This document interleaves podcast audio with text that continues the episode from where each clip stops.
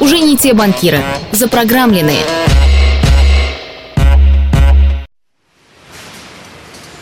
Мария Степановна всю жизнь проработала на ручном конвейере швейной фабрики.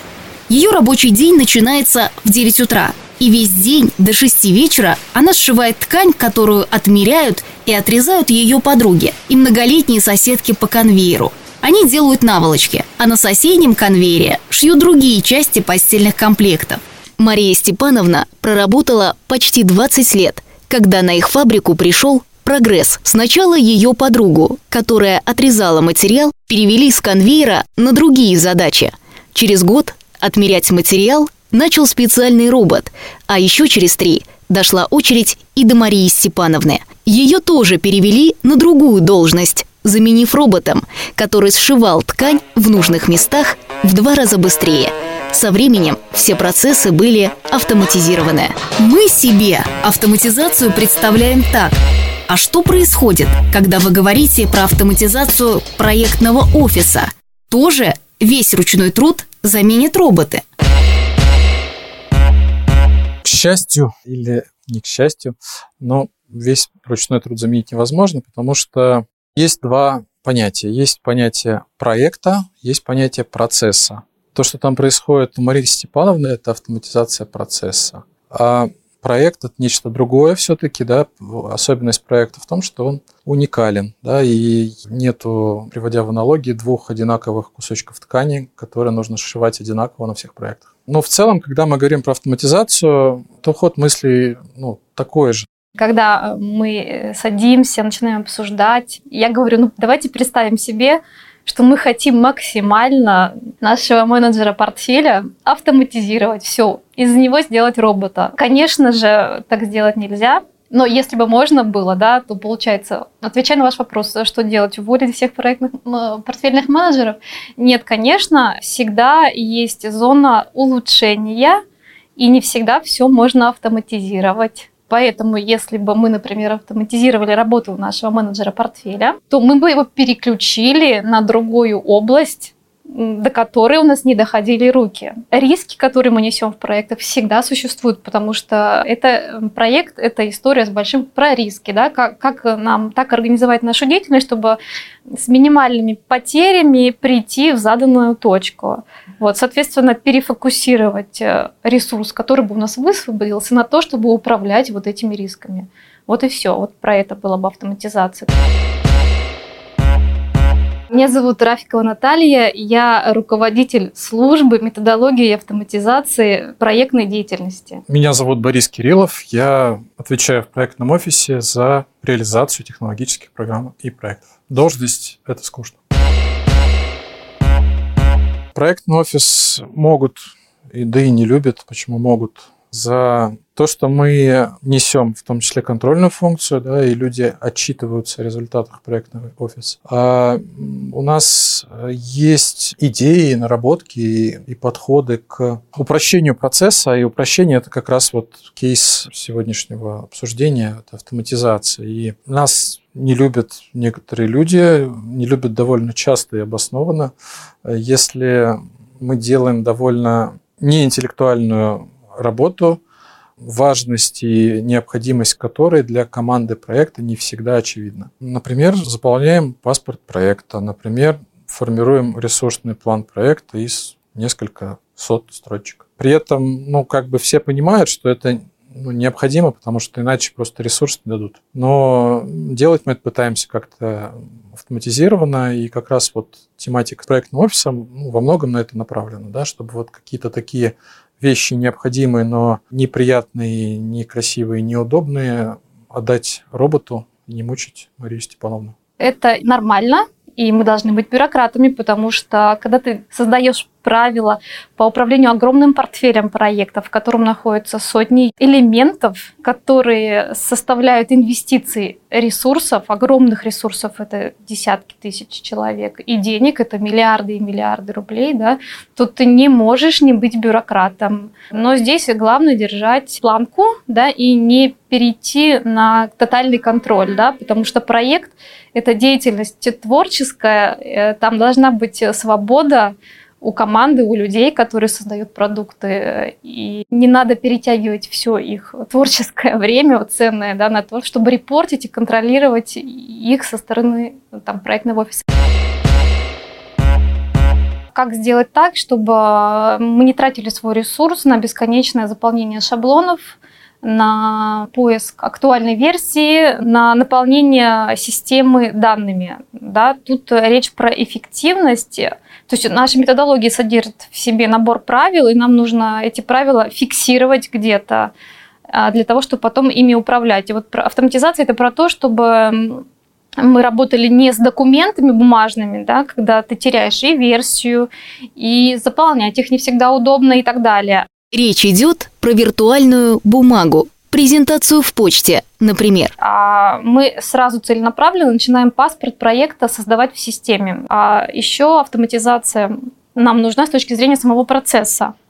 То есть, когда люди находятся в одной системе, процесс так простроен, что каждый понимает, что от него в какой момент требуется, какой блок информации кому нужно согласовать или заполнить, можно оставить комментарий, можно там какую-то дискуссию да, провести, опять-таки в системе все следы останутся.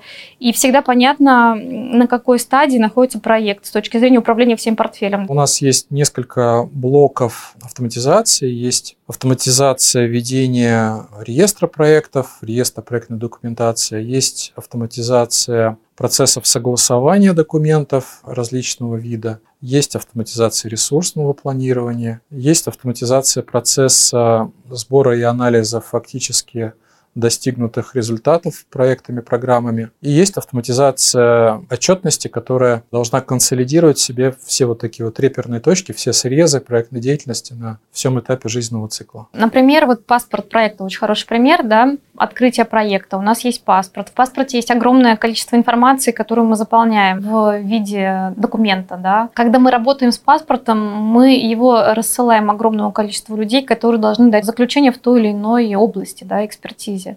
Вот, это все потом уточняется, и все это делается с бумажным документом. То есть огромное количество людей получает бумажный документ, они что-то комментируют, кто-то, да, например, руководитель проекта или эти менеджер проекта, иногда менеджер портфеля может там в помощь, э, на помощь прийти, они перезабивают эти данные. Это приходит из огромного количества источников, им нужно создать новую актуальную версию, чтобы выслать ее опять на посмотреть, на прокомментировать, и это несколько раз происходит. То есть люди путают версии, люди комментируют неактуальные версии, окей, хорошо, да, в итоге мы утверждаем проект, и все это заканчивается тем, что мы идем и забиваем данные нашего утвержденного паспорта в систему, а это, если я сейчас правильно говорю, это больше 100 полей. Мы по всем этим параметрам потом начинаем делать наш дашборд, смотреть, а что, а как идет, да? что у нас с бюджетом, что у нас с планом, что у нас с ресурсами, это вот все мы берем из паспорта.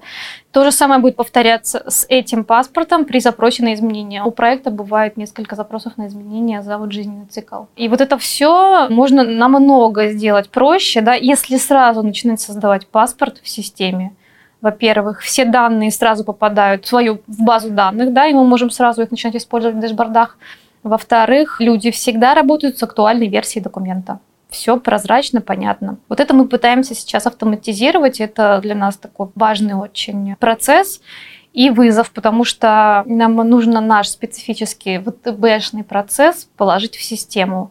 Это не просто как бы опираться не на что, да, мы сами себе э, заказчики, мы сами создаем правила, нам помогают коллеги наши из других департаментов, которые работают с паспортами, вот, э, и дают нам обратную связь, это нам очень помогает.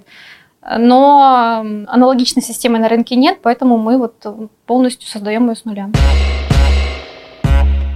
Наш цифровой проектный офис как бы примерно можно поделить на два таких блока. Первый блок мы цифруем наши существующие процессы, это создание электронных документов, работа с ними в электронном виде, перевод работы, взаимоотношений пользователей из почты, из вот этих внесистемной истории в систему, да, прописывание workflow, ролевая модель вся находится в системе, все понимают, что они делают, в какой момент, что они должны сделать, то есть прозрачный процесс, понятно, на какой стадии находится документ и так далее. Это вот одна история. А вторая история – это работа с портфелем проектов. Что это значит? Это значит, что мы должны видеть наш портфель целиком, уметь агрегировать его, уметь классифицировать проекты в портфеле, уметь агрегировать их по разным параметрам.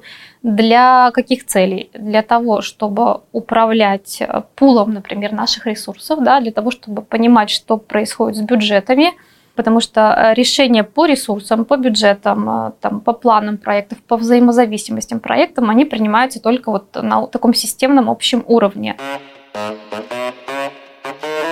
Рубрика непрошенных советов. Смотрите, с точки зрения методологичности в жизни, ну, для меня это сложно давать совет, я там, для себя могу сказать, что она методология иногда хорошо, иногда плохо. Ну, то есть, э, вернее, должна быть и методология, и не методология. Ну, то есть, и логическая, последовательная, обоснованная последовательность действий, и чувственные, и спонтанные принятия решений и, и ощущения от, от, от всего происходящего. Если говорить про методологичность, я стараюсь придерживаться, например, в распорядке дня. Просыпаясь утром примерно в одно и то же время и делаю зарядку. Вот моя методология заключается в том, чтобы делать эту зарядку каждый день, независимо от того, воскресенье, понедельник или 1 января после веселого Нового года. Вот в данном контексте там, это, конечно, методологично. Абсолютная алогичность, асинхронность происходит там, где есть дети, например. Да? Вот, а, когда мы решаем с ребенком, что делать с дочкой двухлетней, да? Пойти погулять или поесть что-нибудь вкусное, никакого методологии тут нет. Что хочется, то и делаем. Ого, методология моей жизни. Я попробую. Не, не то чтобы я ее не знала, но рассказывать на всех сейчас попробую. Есть такие паттерны, например, почему кто-то идет в психологи, да, ну, потому что вот э, им нужно было научиться отрабатывать свои травмы. Вот они пошли, научились, взяли там какой-то паттерн, стали с ним работать. Почему человек идет в юристы? Потому что ему нужны правила. У него жизнь структурируется только через набор жестко прописанных правил. И там туда, направо, налево все очень четко прописано должно быть. Вот. И я подумала, ну да, в принципе, логично, почему я занимаюсь проектами и методологией, потому что я всегда в своей жизни пытаюсь все таким образом структурировать, чтобы я затратила минимальное количество ресурсов на достижение какой-либо задачи. Мне нужно всегда пойти самым коротким, оптимальным путем руководитель проекта отвечает за реализацию проекта, а проектный офис отвечает за весь вид проектной деятельности в банке. То есть он задает правила, это та самая методология, он создает инструменты, это вот та самая автоматизация для делания проектов. Он создает среду вообще исполнения этих проектов. Те же самые комитеты, те же самые портфельные менеджеры, администраторы программ – то есть задача проектного офиса – создать среду удобной реализации проекта. А задача руководителя проекта или руководителя программы – это реализовывать свой проект или свою программу в той среде, которую ему дают. Если у руководителей программ нет э, методологии по структурированию их проектов, как они могут посмотреть на свой портфель? У каждого будет своя история, каждый пойдет со своими элементами, и никогда их нельзя будет, ну, как бы под одну черту завести, да, то есть тут будет кто в лес, кто по дрова. Поэтому руководителям программ как минимум нужна методология по управлению проектами. А нашему руководителю, нашим топ-менеджерам, кто управляет всем банком, им нужно управлять 16 программами каким-то образом. И опять-таки, если у нас не будет правил, мы никогда эти 16 программ не соизмерим соотносительно ну, там, друг от друга или не сможем по ним увидеть единую картину. Тебе всегда нужно набор параметров, относительно которых ты сможешь сравнивать программы с идеальным состоянием. Вот, поэтому нужна методология, нужны правила.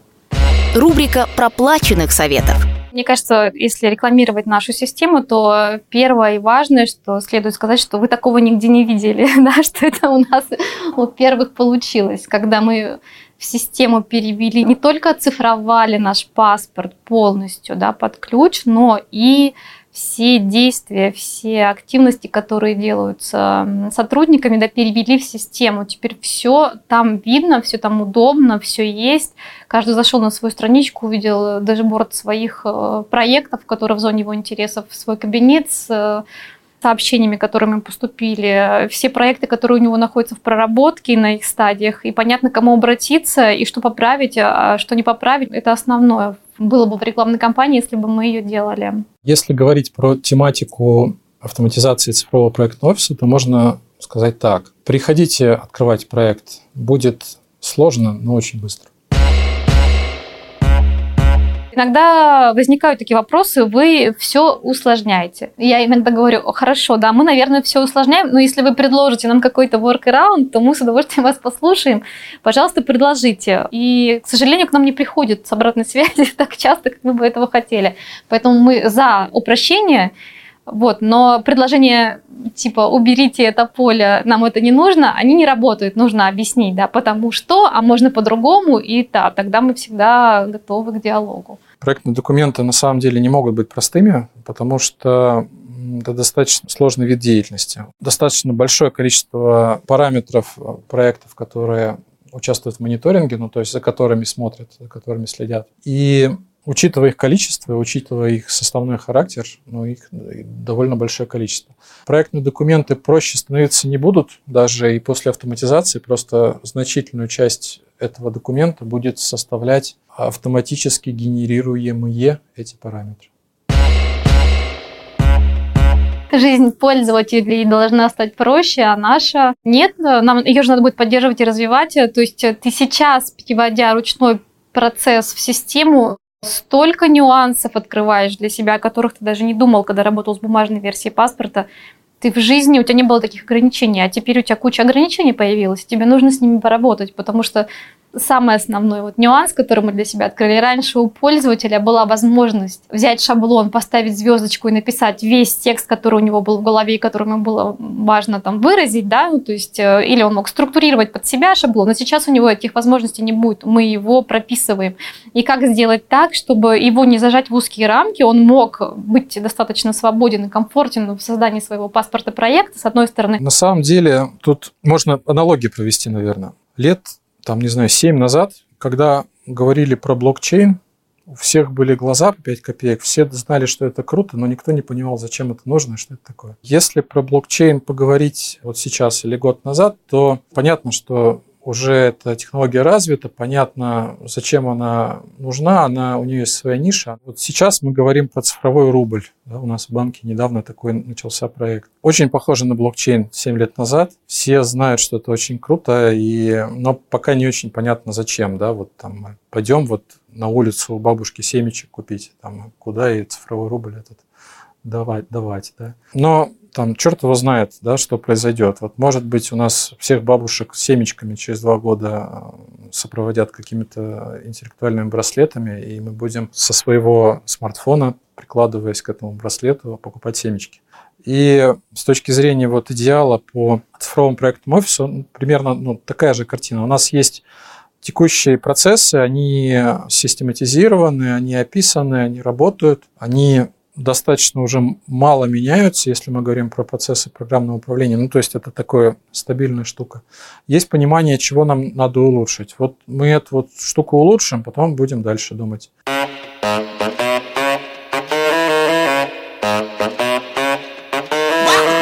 Уже не те банкиры, запрограммленные –